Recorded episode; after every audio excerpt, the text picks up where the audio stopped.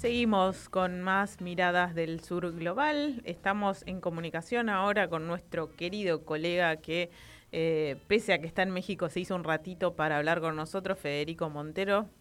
¿Estás ahí? A ver si nos escuchás. Hola, ¿cómo estás, Brasil? ¿Todo bien? ¿Qué tal, Fede? ¿Cómo estás? Estás en México, pero pudiste hacer una escala eh, para palpitar un poco el clima en Brasil. Estoy en México, que me recibió con un terremoto de 6.5 grados, eh, que lo recibí en un piso 15, lo recibí en un piso 15 de un edificio que se sacudió bastante, así que bueno, pasa eso cuando uno llega a lugares, ¿no? Lo reciben de esta manera. Qué recibimiento. Bueno, queríamos hablar un poco de la previa ya, porque nos queda unas poco, casi una semanita para la elección en Brasil, mucha expectativa y de hecho la última encuesta que se difundieron en estas últimas horas, eh, una muy importante como es la de Datafolia, eh, marca que Lula oscila en un 45-47% que sin los votos nulos eh, y, los, y los votos en blanco le estarían dando una un 50% casi ahí, digamos, obviando el segundo turno. O sea, si llega a ser 50 más 1, no habría segunda vuelta y se consagraría en la primera vuelta.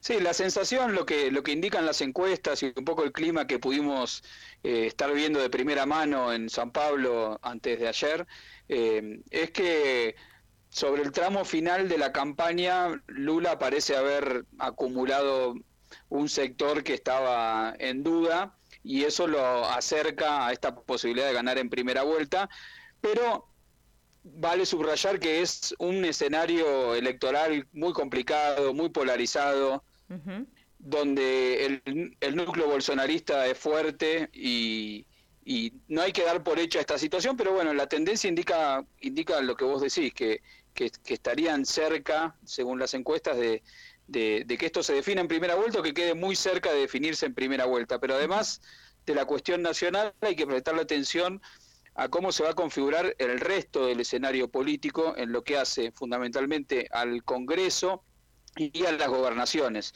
Hay varias gobernaciones que están muy parejas, donde Lula se, va a dedicar estos últimos días de campaña a ir especialmente a esos lugares, como es por ejemplo el caso del estado de Minas Gerais, eh, también varios estados en el norte, para garantizarse eh, esos gobernadores. Y después está la preocupación de cómo se va a configurar el escenario eh, parlamentario, donde habría un núcleo de, diputados provenientes del bolsonarismo, mayormente cercanos a fuerzas policiales, a, grupos eh, bastante eh, activos y, violentos, que conformarían un núcleo fuerte dentro del, Congreso eh, con el que Lula tendría que lidiar en un eventual triunfo.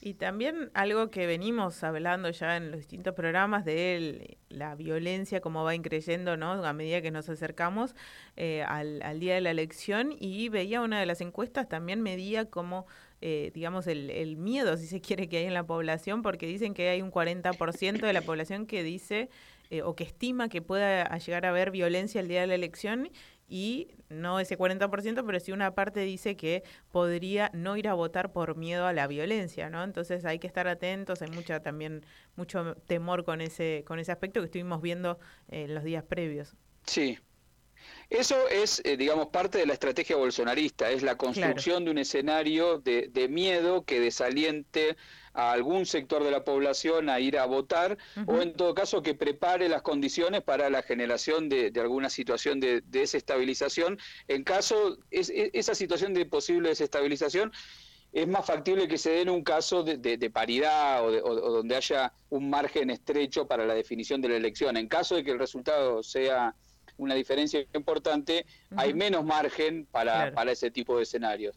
Algo similar me hizo acordar mucho a, Colombia, ¿no? Que había muchísimos rumores de que ese día iba a haber saqueos, inclusive el día de la elección cuando ganó Petro, y sin embargo no vimos nada de todo eso, pero bueno, es un clima que trata justamente de desalentar eh, la participación electoral.